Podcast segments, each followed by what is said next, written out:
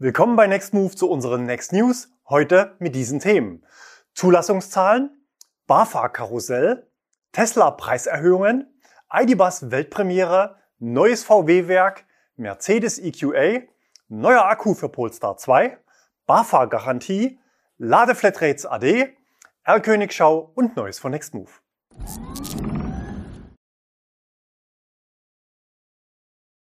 Zulassungszahlen.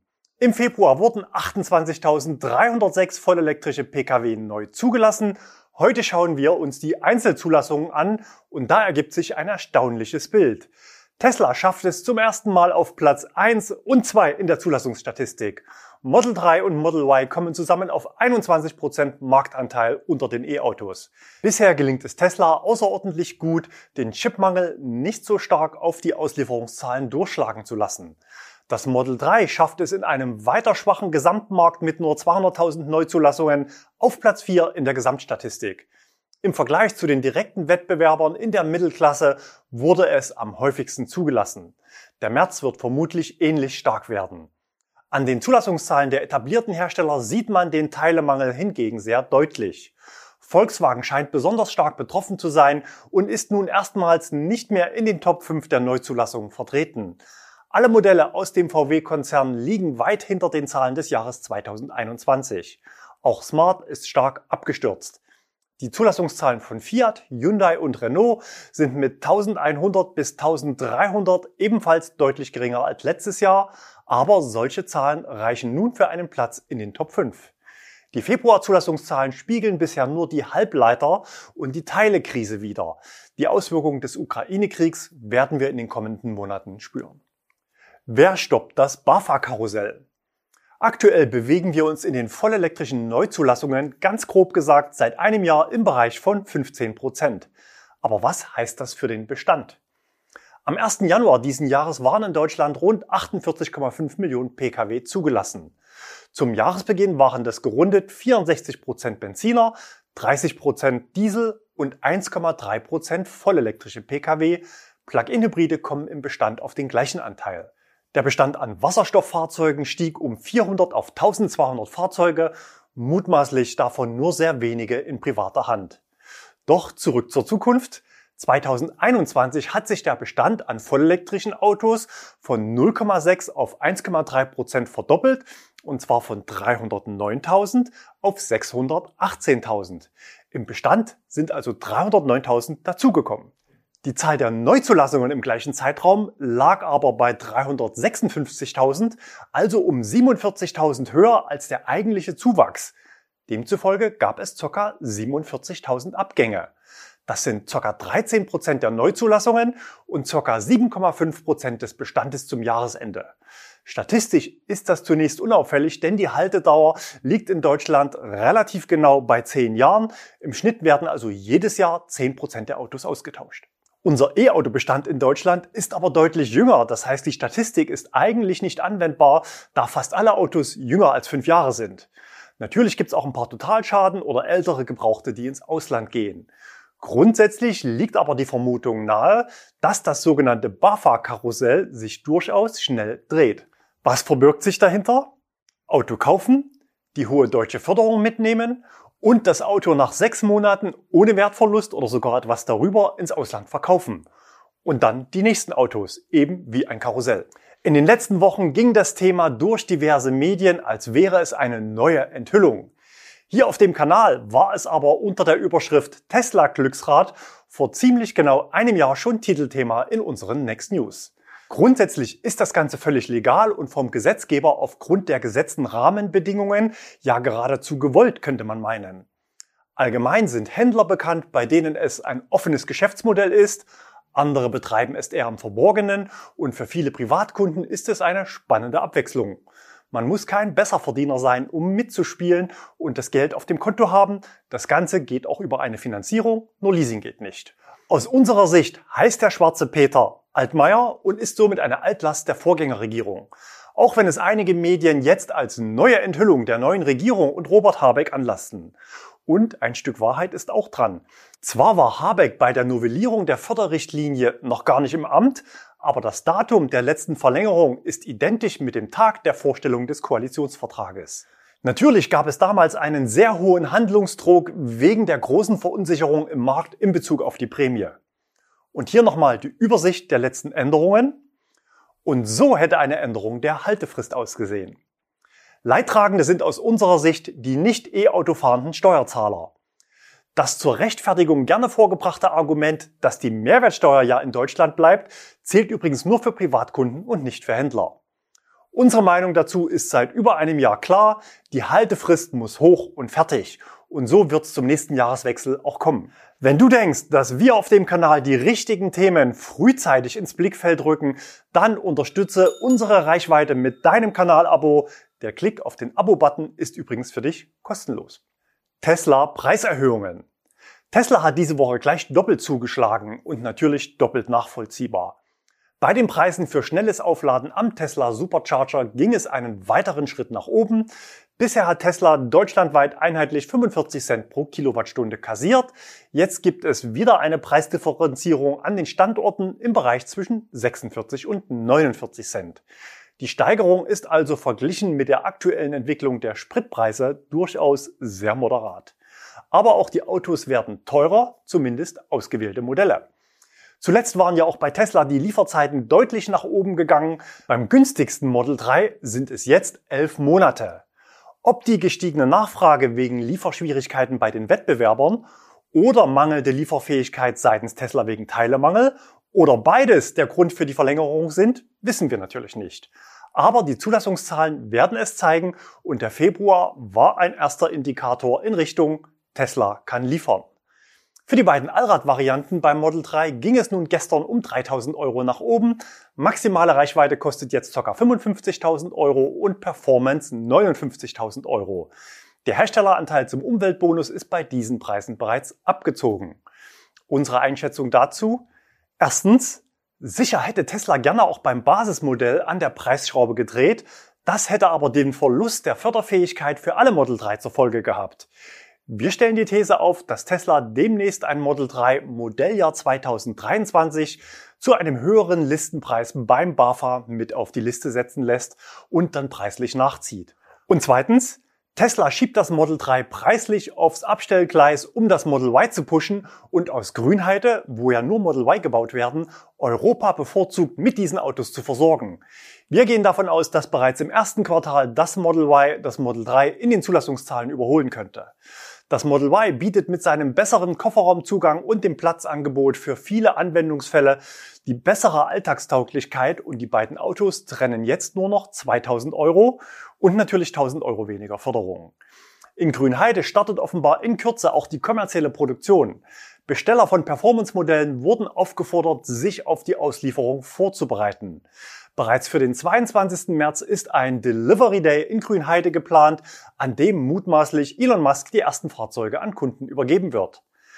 Tja, eigentlich sollten ja E-Autos stückweise günstiger werden, aber irgendwie läuft es derzeit ganz anders.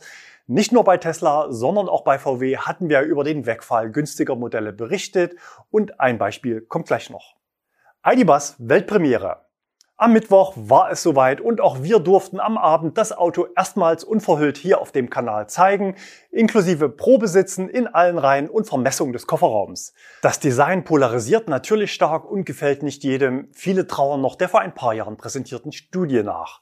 Ich habe zum Auftritt des Autos eine relativ klare Meinung. Wenn sie euch interessiert, dann schaut euch den kompakten 11 Minuten Rundgang im Anschluss gerne noch an. Neues VW-Werk. Der VW-Aufsichtsrat hat jetzt offiziell den Startschuss für das Trinity-Werk gegeben.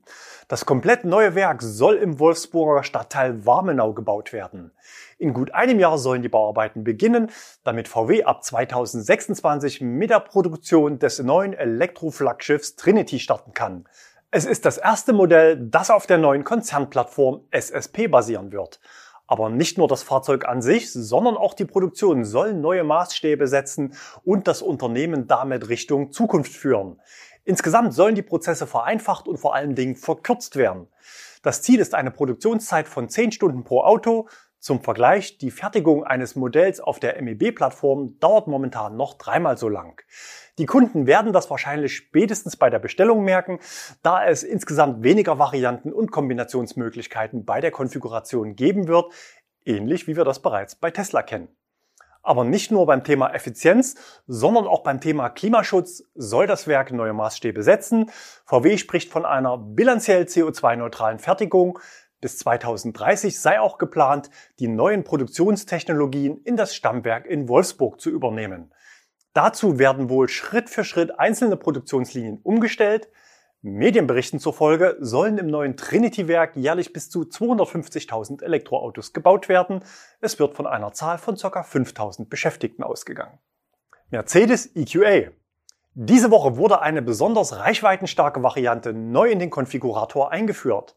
Der EQA 250 Plus verfügt über einen Frontantrieb und einen Akku mit 70,5 Kilowattstunden nutzbar. Das sind ca. 4 Kilowattstunden mehr als bei den anderen Varianten.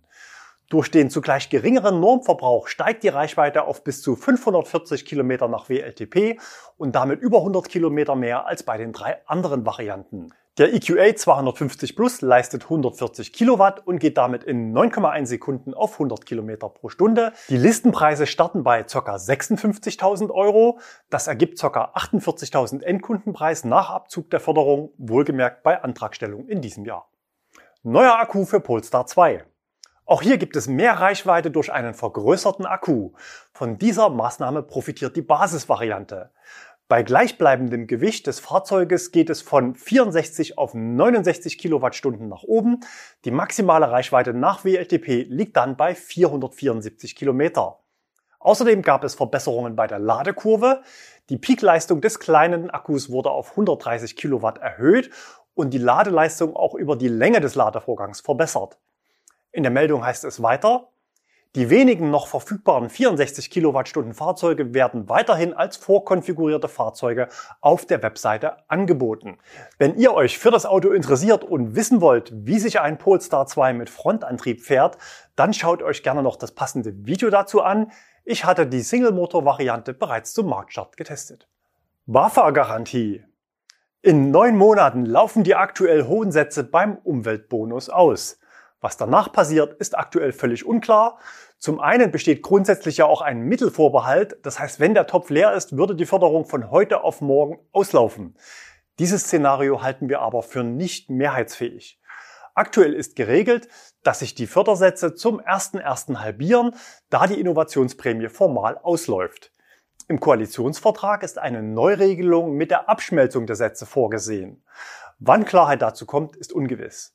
Betroffen sind vor allem Kunden, die auf einen Plugin warten, denn dort sollen sich zum Jahresende laut Ankündigung im Koalitionsvertrag auch die Spielregeln deutlich ändern. Das heißt, die Förderung an den nachgewiesenen elektrischen Fahranteil gebunden werden. Wie das umgesetzt werden soll, ist ebenfalls noch völlig offen. Wegen dieser Unsicherheit und zugleich steigenden Lieferzeiten verhängen jetzt nach und nach erste Hersteller Bestellstopps für Plug-in-Hybride.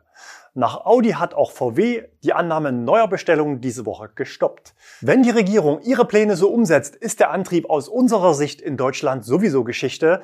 Das heißt, der Plug-in bleibt ein Nischenprodukt für Nutzer, die viel elektrisch damit fahren, aber Angst vor Negativerlebnissen auf der Langstrecke haben. Die Zielgruppe der sogenannten Dienstwagenschnocher, sprich 0,5% Regel mitnehmen, aber nie mit Strom fahren, entfällt zum Jahreswechsel ohnehin, wenn der Koalitionsvertrag in die Praxis umgesetzt wird. Diese Woche kam jetzt der erste Hersteller mit einer BAFA-Garantie aus der Deckung, nämlich Renault. In der internen Mitteilung an die Händler heißt es, im Gegensatz zu einigen namenhaften Wettbewerbern sind wir noch in diesem Jahr lieferfähig. Bezogen auf den neuen Megane E-Tech ist das natürlich eine sehr gewagte Ansage. Das Auto verspätet sich deutlich und bis Februar wurden gerade sechs Megane E-Tech in Deutschland zugelassen. Und ohne Vorführwagen können die Händler aktuell nur versuchen, Blindkäufer für eine Bestellung zu gewinnen. Angesichts des selbstbewussten Preisniveaus ist das wohl aktuell nicht so einfach. Unserer Meinung nach hat das Renault Pricing hier sehr geschickt agiert. Der Chipmangel und die resultierende Nichtlieferfähigkeit des Wettbewerbs kombiniert mit der anstehenden Abschmelzung des Umweltbonus sind aus unserer Sicht mit mehreren tausend Euro eingepreist. In der Top-Variante kratzt der kompakte Stromer an der 50.000 Euro Marke. Das gibt natürlich Spielraum, diesen Puffer nicht etwa als Rabatt zu verbraten. Das kommt dann erst nächstes Jahr. Für dieses Jahr hält man stattdessen das Geld im Haus und lobt stattdessen lieber eine BAFA-Garantie aus, die natürlich nur greift, wenn irgendwas schief läuft. Und das gibt man dem Kunden auch schriftlich. Falls das Fahrzeug erst nach dem 20.12.2022 an Sie geliefert wird und eine Zulassung dadurch in 2022 nicht mehr möglich ist, zahlen wir den Differenzbetrag zur aktuellen BAFA-Förderung 2022 als Ausgleich für die ausgelaufene bzw. reduzierte BAFA-Förderung. Die Aktion gilt unter anderem für die vollelektrischen Modelle Zoe E-Tech, Twingo E-Tech und Megan E-Tech. Bei Bestellung also unbedingt die Klausel mit in den Kaufvertrag aufnehmen lassen. Die Zusage gilt für Kaufanträge ab sofort bis auf Widerruf. Vor dem Hintergrund der kriegsbedingten Verschärfung der Lieferkrise in der Automobilindustrie halten wir übrigens auch folgendes Szenario für denkbar. Man geht in die Verlängerung und behält die aktuellen Fördersätze auch für 2023. Bleibt zu hoffen, dass man wenigstens die Änderungen bei den Plug-in-Hybriden umsetzt und die Haltefrist auf mindestens zwölf Monate erhöht. Ladeflatrates AD Schon häufiger haben wir über die beiden Startups Juicer und Elva berichtet, die im vergangenen Jahr mit Ladeflatrates in den Markt gestartet sind. Beide wollten mit einfacher Nutzbarkeit, Preistransparenz und ganz ohne Ladekarten den Tarifdschungel beim öffentlichen Laden lichten. Allerdings liegt es in der Natur der Sache, dass diese Angebote nicht nur Normalnutzer anziehen, die den Service schätzen, sondern auch Vielfahrer, die die Kostenvorteile für sich nutzen wollen. Vor dem Hintergrund der steigenden Energiepreise hat der Elva kürzlich bereits den Vertrieb der Flatrates für Neukunden eingestellt, bedient Bestandskunden aber zu den alten Konditionen weiter. Jetzt zieht auch Juicer nach. Nicht nur für Neukunden, sondern auch für Bestandskunden. Für Bestandskunden soll es für die Übergangszeit von zwei Monaten noch vergünstigte Sonderkonditionen geben. Die Trennung zwischen Tarifen für Privatkunden und Gewerbekunden entfällt. Im Privatkundenbereich hatte man bisher versucht, durch die Nichterstellung von Rechnungen eine gewerbliche Unterwanderung des Tarifs zu unterbinden. Diese Position war rechtlich vermutlich nicht haltbar. Die Umstellung erfolgt in Kürze bei vielen Kunden Anfang April. Im neuen Freedom-Tarif gibt es dann 150 Kilowattstunden für normales und schnelles Laden im Paket für 89,99. Im City-Tarif sind es 125 Kilowattstunden für normales Laden für 59,99. Preislich ergeben sich also 48 bzw. 60 Cent bei voller Ausnutzung der Pakete, wobei zusätzlich auch weitere günstigere Pakete nachgebucht werden können. Fazit. Flatrates sind gut fürs Marketing und für den Markteintritt, im aktuellen Marktumfeld aber nur schwer durchzuhalten, zumindest für die Anbieter. Herr Königschau. So, diese Woche war ich mal dran und das gleich mehrfach. Am Mittwoch habe ich in Nempitz an der A9 ein ganzes Rudel an Audi-Testfahrzeugen gesehen. Leider hatte ich nur ca. 30 Sekunden Zeit, denn die Fahrzeuge starteten gerade zur Weiterfahrt. Der Konvoi bestand aus vier R-Königen, vermutlich gemischt Verbrenner und Elektro, außerdem drei VW-Busse mit Begleitpersonal und ein BMW iX vermutlich als Wettbewerbsvergleichsfahrzeug. Das Auto, das ich mit der Kamera verfolge, war jenes, das kurz zuvor noch bei Ionity geladen hatte. Habt ihr eine Idee, was das für Autos waren? Vielleicht schon was Neues mit Audis neuer Premium-Plattform? Schreibt's uns doch mal in die Kommentare. Wir bleiben noch kurz bei Audi. Film ab. Ich bin unterwegs auf einem zugefrorenen See in der Nähe des Polarkreises Produktion für ein Video vom Nextmove YouTube-Kanal. Was es in dem Video gibt, das seht ihr, wenn ihr euch das Video anschaut. Und was es nicht gibt im Video, das seht ihr jetzt.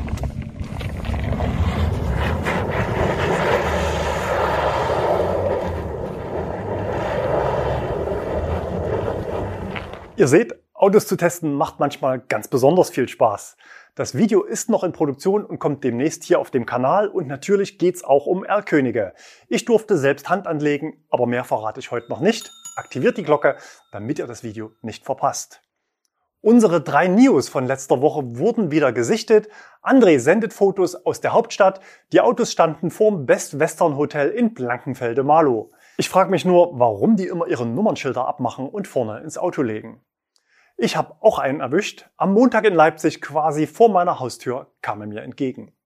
Und Leipzig ist auch das Stichwort für den nächsten Erlkönig, erwischt von Dominik in der Nähe von Stuttgart, denn in Leipzig soll er gebaut werden. Vermutlich ein vollelektrischer Porsche Macan. Einer geht noch, gesehen von Markus, ganz in der Nähe unseres Nextmove-Standorts in Stuttgart, nämlich in Filterstadt. Das Auto hatte französische Kennzeichen und Markus konnte ihn sich in Ruhe anschauen. Im Innenraum noch jede Menge rote Notausknöpfe. Vermutlich handelt es sich hier um einen DS4 in der vollelektrischen E-Tense-Variante. Vielen Dank für eure Zuschriften an insider@nextmove.de. Neues von Nextmove. Wir begrüßen diese Woche neue Autos in unserer Flotte. Am Standort Stuttgart sind fünf BMW iX3 angekommen. Die Autos sind mit Listenpreisen um die 80.000 Euro relativ hoch ausgestattet und aktuell an den Standorten Stuttgart, München, Leipzig und Düsseldorf eingeplant. Schickt uns gerne eure Anfrage, wenn euch das Auto interessiert. Wir sehen uns wieder nächste Woche. Bis dahin, bleibt gesund und fahrt elektrisch.